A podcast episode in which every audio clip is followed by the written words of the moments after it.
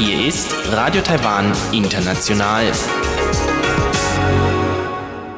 Herzlich willkommen zum halbstündigen deutschsprachigen Programm von Radio Taiwan International. Am Mikrofon begrüßt Sie Ilon Huang. Und das haben wir am Mittwoch, den 3. März 2021 für Sie im Programm. Zuerst die Nachrichten des Tages, anschließend vom Mosaik mit Uta Rindfleisch. Uta Rindfleisch berichtet heute über den 228-Vorfall vom 28. Februar 1947 und stellt die beiden 228-Gedenkmuseen in Taipeh vor. Museen zum Gedenken an die Opfer der Niederschlagung des 228-Aufstands und die Zeit des Weißen Terrors. Und zum Abschluss das Wirtschaftsmagazin mit mir, Ilon Huang. Heute der erste Teil des Gespräches mit Alexander Hirschle, der Direktor von Germany Trade and Invest für Taiwan und die Philippinen. In dem ersten Teil des zweiteiligen Gespräches analysiert Alexander Hirschle unter anderem die Gründe für Taiwans Wirtschaftswachstum im vergangenen Jahr und die Gründe dafür, warum das Wirtschaftswachstum für 2021 noch höher ausfallen soll. Doch hören Sie zuerst die Nachrichten des heutigen Tages.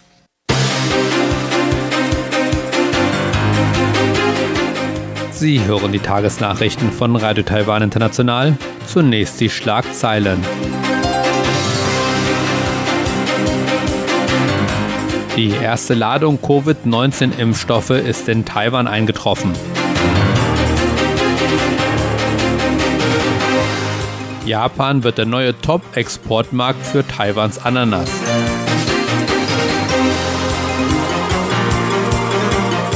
Und ein paraguayischer TV-Sender ernennt Taiwans Präsidentin zur Freundschaftsheldin. Und nun die Meldungen im Einzelnen.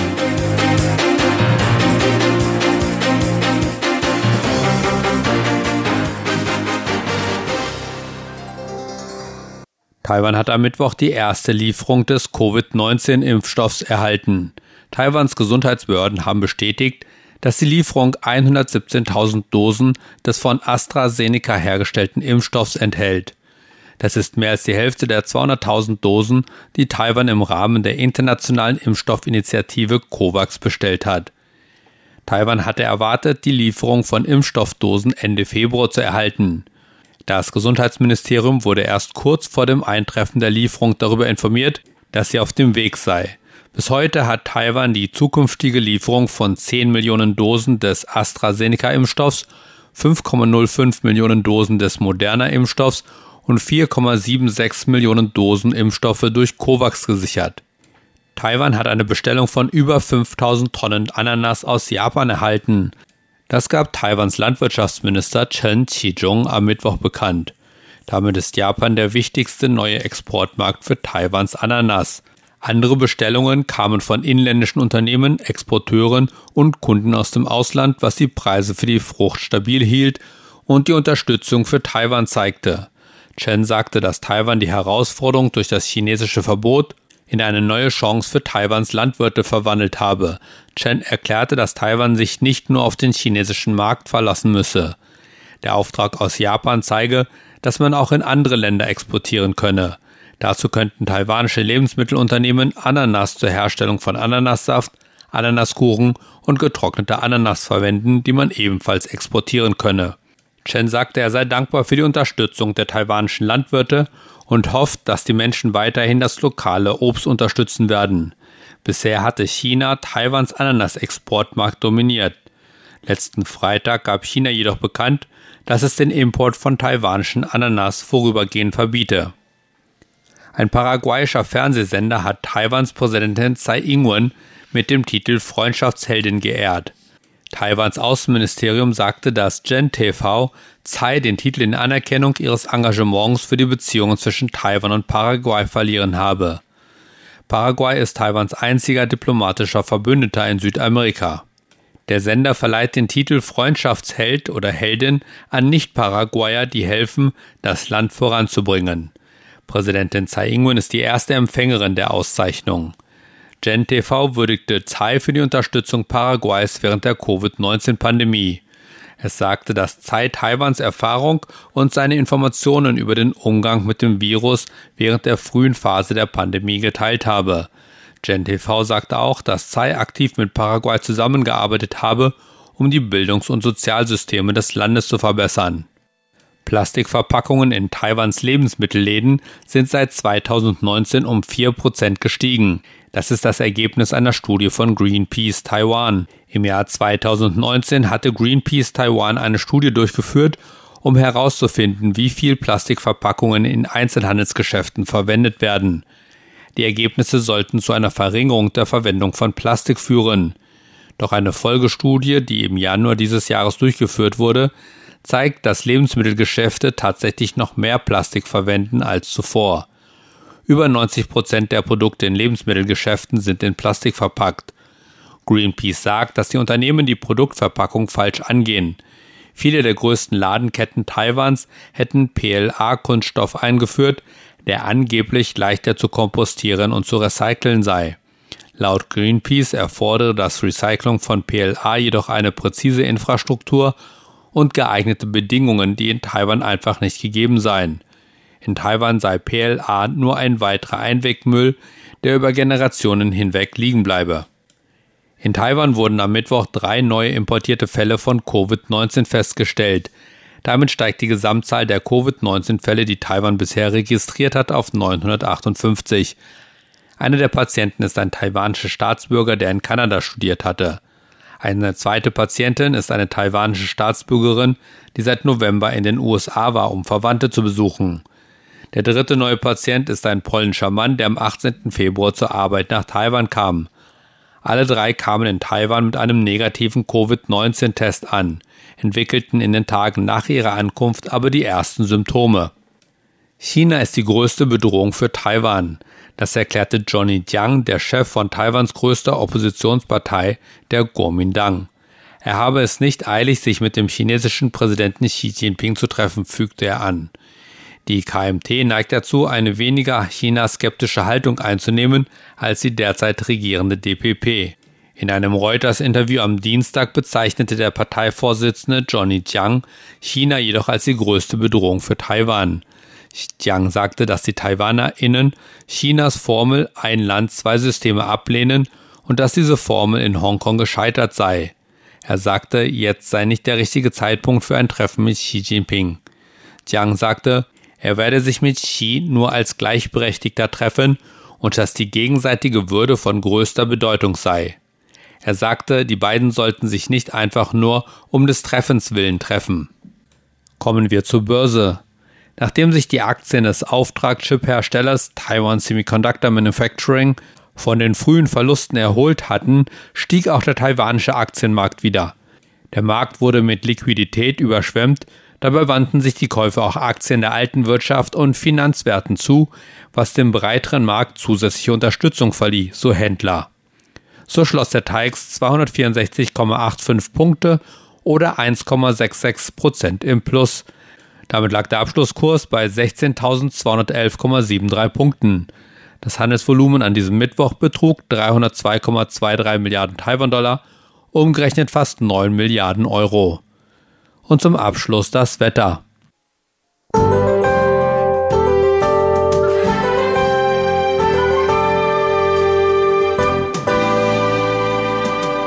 Auf dem Jadeberg kam es zu leichten Schneefällen, Ansonsten war es am Mittwoch im ganzen Land bewölkt und im Norden und Osten kam es immer wieder zu Regenfällen. Im Süden lockerte die Bewölkung zeitweilig auf und es zeigte sich die Sonne. Dabei blieb es trocken. Die Höchsttemperaturen waren im Norden mit 19 bis 20 Grad etwas höher als am Vortag. Im Osten lagen die Höchsttemperaturen bei 20 bis 23 Grad, während die Höchsttemperaturen in Südtaiwan zwischen 24 und 26 Grad lagen. Und nun die Vorhersage für morgen, Donnerstag, den 4. März 2021. Während es in der Nacht im ganzen Land wolkig und regnerisch ist, lockert die Bewölkung am Tag auf und überall zeigt sich hin und wieder die Sonne. Dazu bleibt es trocken und es wird leicht wärmer. Die Höchsttemperaturen erreichen im Norden zwischen 20 und 24 Grad, im Osten zwischen 24 und 25 Grad, während sie im Süden auf 24 bis 27 Grad steigen. Das waren die Nachrichten des heutigen Tages. Weiter geht es nun mit dem Programm für Mittwoch, den 3. März 2021. Weiter geht es nun mit Uterrindfleisch und dem Formosaik. Aus gegebenem Anlass, am vergangenen Sonntag war ja der 28. Februar, der Jahrestag des 228 Zwischenfalls, nimmt uns Uterrindfleisch diesmal mit zum 228 Museum.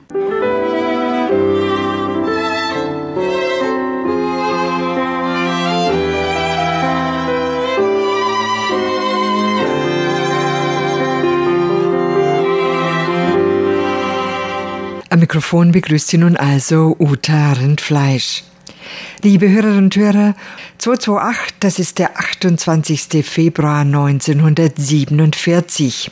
Gedacht wird jedoch nicht nur den Ereignissen dieses einen Tages, sondern all den Ereignissen und dem weißen Terror, die diesem Datum folgen sollten.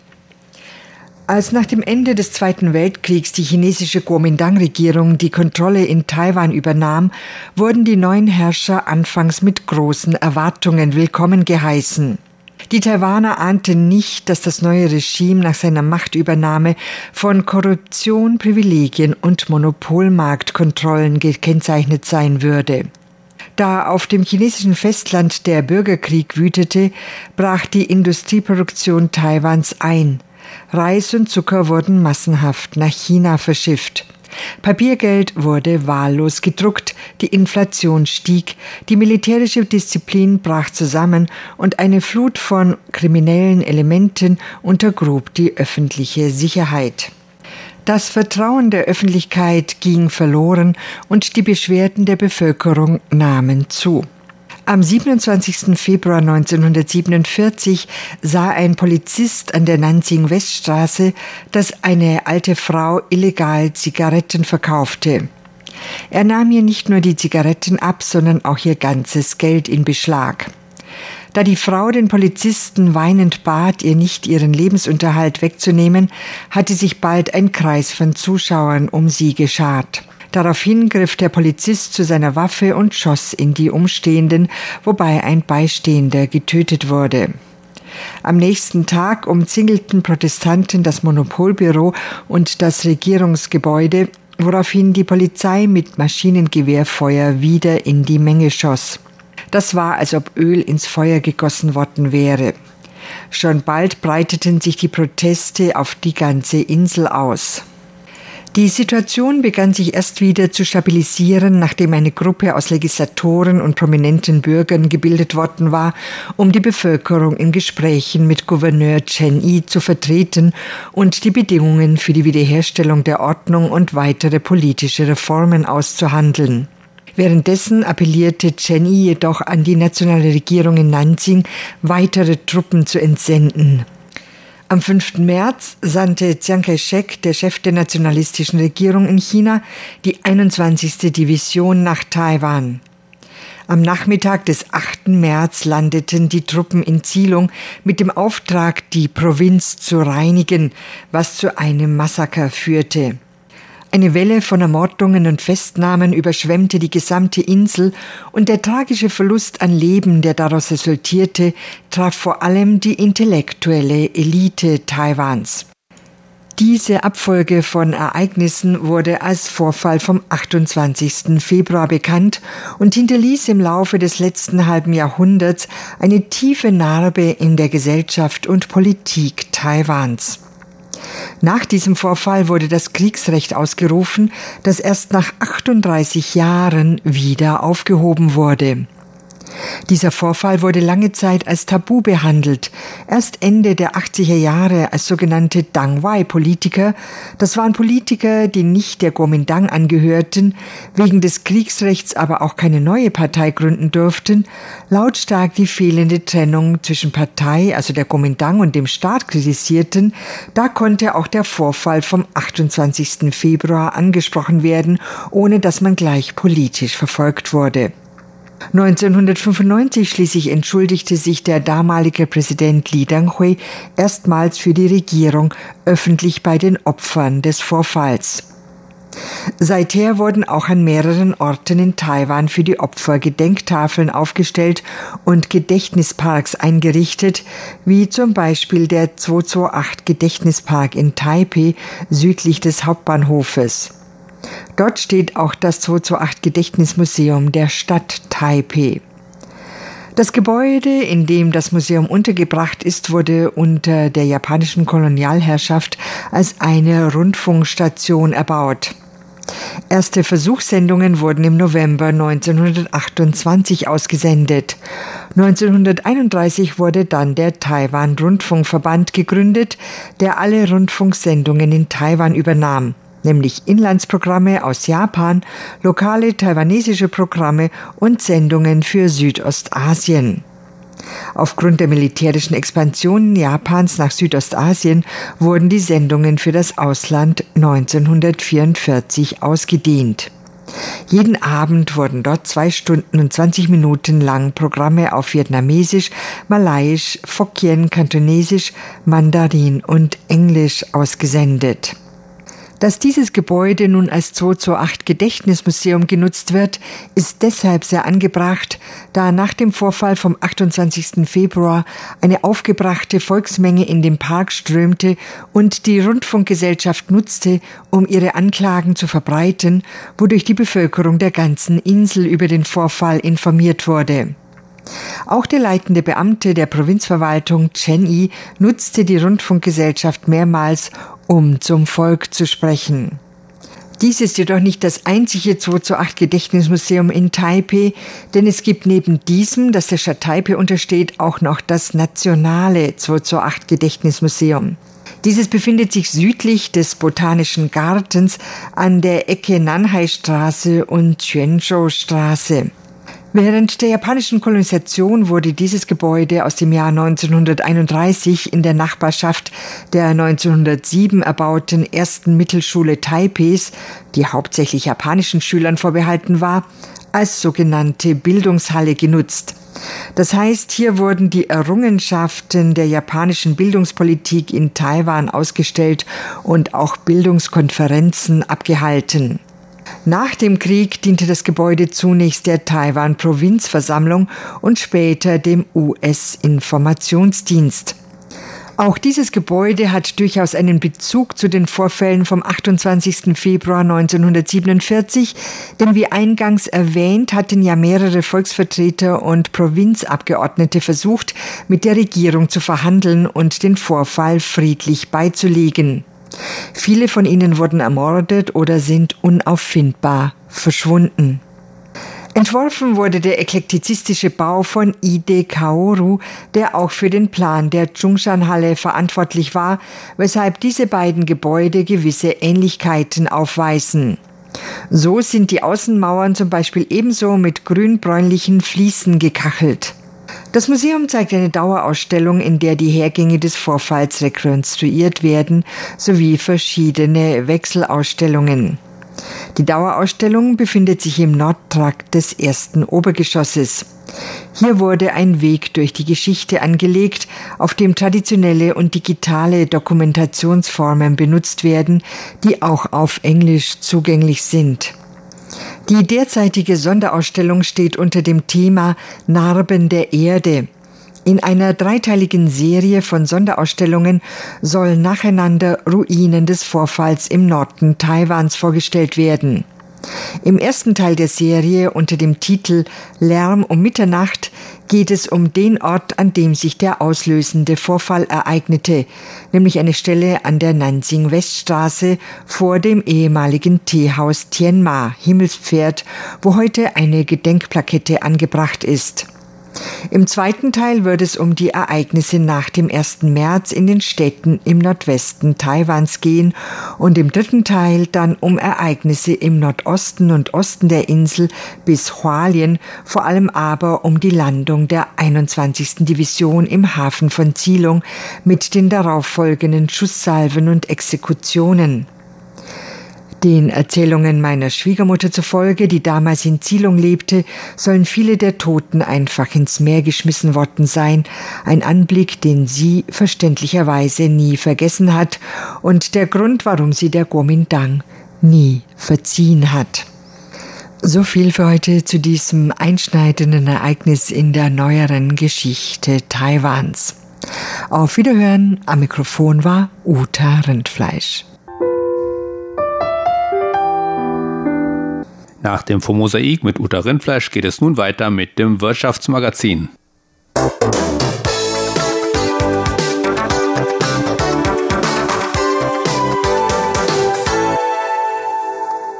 Herzlich willkommen zur heutigen Ausgabe des Wirtschaftsmagazins. Am Mikrofon begrüßt Sie Ilon Huang. Mein heutiger Gesprächspartner ist Alexander Hirschle, der Direktor von Germany Trade and Invest für Taiwan und die Philippinen. Herr Hirschle hat sich die Zeit genommen, sich mit mir in seinem Büro im Taipei World Trade Center für ein Gespräch zu treffen und zunächst bat ich ihn zu erklären, was es mit Germany Trade and Invest auf sich hat. Germany Trade Invest ist die Außenwirtschaftsagentur der Bundesrepublik Deutschland. Äh, wir gehören zum Bundesministerium für Wirtschaft und Energie, was unsere Alleingesellschafterin ist. Wir haben eigentlich drei Kernaufgaben. Das erste ist, wir unterstützen deutsche Unternehmen auf ihrem Weg ins Ausland mit Wirtschaftsinformationen zu bis zu 120 Märkten weltweit. Die zweite Aufgabe ist, wir werben für den Standort Deutschland. Und drittens, wir begleiten ausländische Unternehmen und Investoren bei der Ansiedlung in Deutschland. Wir haben über 50 Standorte Standorte weltweit, arbeiten immer sehr eng mit unseren Partnern zusammen, wie zum Beispiel den Auslandshandelskammern, in deren Büros wir im Regelfall auch untergebracht sind, und mit den Botschaften oder Generalkonsulaten oder den Vertretungen des Auswärtigen Amts, wie hier dem Deutschen Institut. Und diese drei Institutionen zusammen bilden die sogenannten drei Säulen der deutschen Außenwirtschaftsförderung. Und seit wann sind Sie in Taiwan und wie sind Sie nach Taiwan gekommen? Also äh, ich bin jetzt ziemlich genau seit zwei Jahren da. Ich bin 2019 zu Chinese New Year gekommen und äh, habe jetzt quasi mein zweijähriges Jubiläum gefeiert. Man kommt bei uns äh, aufgrund von Bewerbung an neue Standorte. Wir haben im Regelfall das System, dass man zwei Auslandsstandorte hat, dann wieder nach Hause, nach Deutschland geht und dann wieder nach draußen zu gehen. Ich war zuvor in Brasilien sechs Jahre tätig, in äh, Südostasien, sprich Bangkok drei Jahre, dann in Deutschland äh, Bereichsleiter für Asien und dann nach Korea, nach Südkorea, nach Seoul gegangen. Da war ich die letzten fünf Jahre vor Taiwan. Aber jetzt sehr glücklich, hier in Taipei zu sein. Und wenn man so jetzt von einem Standort zum anderen wechselt, gibt es da irgendwie Vorstellungen, wie man arbeiten muss oder, oder beziehungsweise auch weiß man, dass man oder muss man in verschiedenen Standorten eben anders vorgehen? Man hat ein relativ klares Themengerüst an jedem Standort. Ja, das hängt natürlich von den wirtschaftlichen Gegebenheiten am Standort ab. Aber im Regelfall hat man die Kernaufgabe, also meine Aufgabe ist im Prinzip die taiwanische und eben auch die philippinische Wirtschaft, aber im Moment gerade hauptsächlich die taiwanische Wirtschaft abzubilden in Reports, in Berichten, in Präsentationen. Das heißt die allgemeine Wirtschaftslage, die wichtigsten Sektoren, die richten sich nach dem Gastland, aber natürlich auch nach den Stärken der deutschen Industrie. Im Regelfall ist es dann Maschinenbau, Kfz, Energie, erneuerbare Energien, Chemie etc. Hier in Taiwan beispielsweise natürlich Spezialität Halbleiter, Electronics etc. Und da hat man eine klare Jahresplanung und muss dann aber zwischendurch auch noch Themen aufgreifen, die besonders brisant oder aktuell sind. Und wie sieht das hier in Taiwan aus mit den Unternehmen oder überhaupt mit der Regierung? Das Interesse, mit deutschen Unternehmen zusammenzuarbeiten oder mit Deutschland oder auch in Deutschland zu investieren? Also grundsätzlich ist es die Bereitschaft von taiwanischer Seite mit Deutschland zusammenzuarbeiten und mit deutschen Firmen äh, sehr groß und auch von deutscher Seite ist sehr groß. Wir haben hier sehr viele äh, deutsche Firmen vor Ort, die auch sehr erfolgreich tätig sind und in der Gegen auf der Gegenseite in die Gegenrichtung genauso. Und besonders jetzt natürlich, äh, wenn man zur wirtschaftlichen, die wirtschaftliche Lage betrachtet in den letzten Monaten, kann man schon ein deutlich äh, gestiegenes Interesse an Taiwan äh, verspüren, dass sich Taiwan eben im Zuge der Corona-Krise nicht nur medizinisch, sondern auch wirtschaftlich sehr gut geschlagen hat. Das ist ein guter Übergang. Sie haben kürzlich im Rahmen des Economic Outlook des Deutschen Wirtschaftsbüros Taipei einen sehr interessanten Vortrag über die Herausforderungen und Perspektiven der taiwanischen Wirtschaft gehalten und natürlich die in diesem Jahr eben auch oder, oder im letzten Jahr unter dem Zusammen oder dem, dem Stern, sage ich mal, von Covid-19 stand. Können Sie anhand von einigen Fragen dieses nochmal zusammenfassen? Und zwar können Sie zunächst einmal erklären, aufgrund welcher Faktoren die taiwanische Wirtschaft im Jahr 2020 wachsen konnte, im Gegensatz zu den meisten anderen Ländern. Ja, gerne. Das war grundsätzlich, muss man sagen, dass es phänomenal war, wie sich die taiwanische Wirtschaft geschlagen hat. Äh, sie ist um 3,1 Prozent gewachsen im vergangenen Jahr und das war mit das stärkste Wachstum weltweit. Das ist wirklich äh, ein sensationelles Ergebnis angesichts der Rahmenbedingungen. Zurückzuführen war das äh, im Kern auf zwei Faktoren. A, auf sag mal, die sehr gute, das sehr gute Management der Corona-Krise im Inland. Also sozusagen, dass man hier kaum Lockdowns hatte. Der Konsum zwar leicht zurückgegangen ist, aber nicht so wie in anderen Ländern. Das heißt, man hatte ja nicht mit solchen Einbrüchen zu kämpfen auf der Konsum- und Verbrauchsseite. Aber gerettet hat das Ergebnis letztlich die starke Exportleistung äh, Taiwans, die davon profitierte, dass im Zuge der globalen Digitalisierung vor allem Produkte wie Kameras, Laptops etc. gefragt worden sind, äh, gefragt waren und noch sind Und natürlich, dass genau die Produkte sind, die Taiwan entweder herstellt oder die Komponenten dafür produziert. Das heißt, die, die äh, Exporte von äh, Elektronikartikeln sind im vergangenen Jahr um 20 Prozent gewachsen und das mitten in einer globalen Krise und hat das Gesamtergebnis der Ausfuhr um 5 Prozent nach oben gehievt. Und das hat letztlich dafür gesorgt, weil Taiwan eine starke Exportabhängigkeit hat zu fast 60 Prozent des Bruttoinlandsprodukts, dass das Gesamtergebnis dann eben auch um 3 Prozent oder leicht mehr als 3 Prozent wachsen konnte. Das sind die Kernfaktoren des Erfolgs gewesen. Im Prinzip hat Taiwan ein bisschen äh, Glück im Unglück oder das Glück des Tüchtigen gehabt, dass man im Prinzip genau die Dinge herstellt, die weltweit äh, gebraucht werden aktuell. Und für 2021 wird eben auch ein weiteres Wachstum erwartet von den Experten, teilweise sogar von etwa 4 Prozent. Worauf sind diese Erwartungen oder worauf basieren diese Erwartungen? Ja, das, das Spannende ist gerade, das ist brandaktuell hat die Regierung so mal die Wachstumserwartungen von 3,8 auf 4,6 Prozent nach oben geschraubt. Auch das sehr, sehr beeindruckend. Das liegt einfach daran, dass man davon ausgeht, dass diese Nachfrage nach diesen Produkten, die ich gerade genannt hatte, sich weiter fortsetzen wird, da weder Corona noch die, der Digitalisierungstrend beendet ist und auch noch eine Weile anhalten wird. Sprich, die Ausfuhren werden anziehen und gleichzeitig werden sich die, also der Binnenkonsum sich stabilisieren im Vergleich zum vergangenen Jahr, wo er leichte Verluste erleiden musste. Und diese beiden Faktoren werden dafür sorgen, hauptsächlich, dass die taiwanische Wirtschaft noch stärker wachsen wird. Gleichzeitig hofft man sich natürlich auch, dass mal, dass äh, noch mehr Investitionen ins Land kommen, ausländische Firmen Taiwan noch mehr äh, auswählen im Rahmen der Restrukturierung ihrer Lieferketten, äh, weil sich Taiwan eben hier gut dargestellt hat als sicherer Hafen im Zuge einer solchen Krise. Also man spricht ja oft davon, dass eben die Lieferketten umstrukturiert werden sollen. Und ist da wirklich auch, ja, ist das nicht nur, sage ich mal, ein bisschen Gerede, sondern ist da tatsächlich auch die Hoffnung und nicht, vielleicht, also für Taiwan dann natürlich die Hoffnung, dass ein bisschen mehr hier nach Taiwan kommt. Also grundsätzlich ist natürlich weltweit das große Thema aktuell, äh, die Absicherung, Restrukturierung der Lieferketten. Auch da spielt der Handelskonflikt noch äh, mit hinein.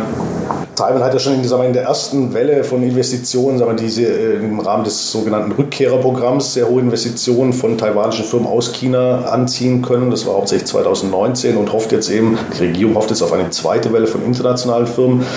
Letztes Jahr ist es noch nicht eingetreten, weil einfach die ausländischen Direktinvestitionen weltweit eingebrochen sind. Mhm. Und, und äh, man geht aber davon aus, dass sich das stabilisieren wird. Und Taiwan hat hier recht gute Karten mit seinem Investitionsportfolio, mit seinen Standortfaktoren, die es anbieten kann, sodass ich denke, dass schon schon einige Firmen sich dazu entschließen werden. Im Moment gerade sind es vor allem US-IT-Giganten, die Taiwan auswählen und einen Trend setzen, äh, um Taiwan hier als äh, regionales Zentrum aufzubauen. Es könnte gut sein, dass andere Firmen hier nachziehen. Und wie sieht das mit Taiwans Wirtschaft langfristig aus? Was sehen Sie so für Perspektiven, aber auch Herausforderungen? Also langfristig muss man sagen, dass, dass einfach Taiwan äh, ein, ein rückläufiges sogenanntes Potenzialwachstum hat. Äh, man geht davon aus, dass bis nach 2030 man ein Wachstum von 1,5 bis 2,0 Prozent aufweisen wird. Aber das ist jetzt keine Katastrophe, das ist normal für eine reifende Volkswirtschaft mit relativ oder sehr niedrigen Geburtenraten. Mit dem haben wir auch in Europa zu kämpfen. Wichtig ist dabei, dass man eben dann äh, Wachstumsnischen identifizieren muss, in denen es noch hohes Wachstum gibt und die wird es auf jeden Fall weiterhin geben. Und das ist eben auch der Punkt, wo eben wir als als Institution der, der deutschen Außenwirtschaftsförderung bei helfen wollen mit unseren Aufgaben, mit dem, was wir tun, deutschen Firmen dabei zu helfen, diese Wachstumsbranchen und Boombranchen zu identifizieren. Genau. Sie haben mir diese, diesen Vortrag oder auch diese ganzen Statistiken zusammengetragen. Sie sind ja Wirtschaftswissenschaftler und von daher ist das ja schon für Sie selbst interessant. Aber inwiefern können all diese Informationen deutschen Unternehmen oder deutschen Wirtschaft helfen? Die Informationen kommen an den deutschen Mittelstand vor allem. Äh, werden dort auch sehr dankbar aufgenommen und im Prinzip die Grundidee ist, wenn sich eine Firma für Taiwan interessiert, für den taiwanischen Markt, findet sie bei uns alles als Grundinformationen, wie vorhin schon erwähnt, an konjunkturellen Informationen, an Brancheninformationen, auch an geschäftspraktischen Informationen als Erstinformation, äh, was sie hier für den Markt benötigt. Und wenn sie dann den physischen, oh, im Moment gerade schwierig, aber irgendwann den physischen Weg in den Markt sucht, dann hilft die AHK auch beim Matchmaking, beim Zugang zu Messen und zu Geschäftspartnern hier und, und so greifen hier die, die Räder der Außenwirtschaftsförderung ineinander. Soweit der erste Teil meines Gespräches mit Alexander Hirschle, Direktor von Germany Trade and Invest für Taiwan und die Philippinen. Mehr von Alexander Hirschle im zweiten Teil unseres Gespräches in der kommenden Woche. Das war das Wirtschaftsmagazin und das war es auch schon wieder in deutscher Sprache heute am 3. März 2021 hier auf Radio Taiwan International. Wir bedanken uns recht herzlich fürs Zuhören bis zum nächsten Mal hier bei Radio Taiwan.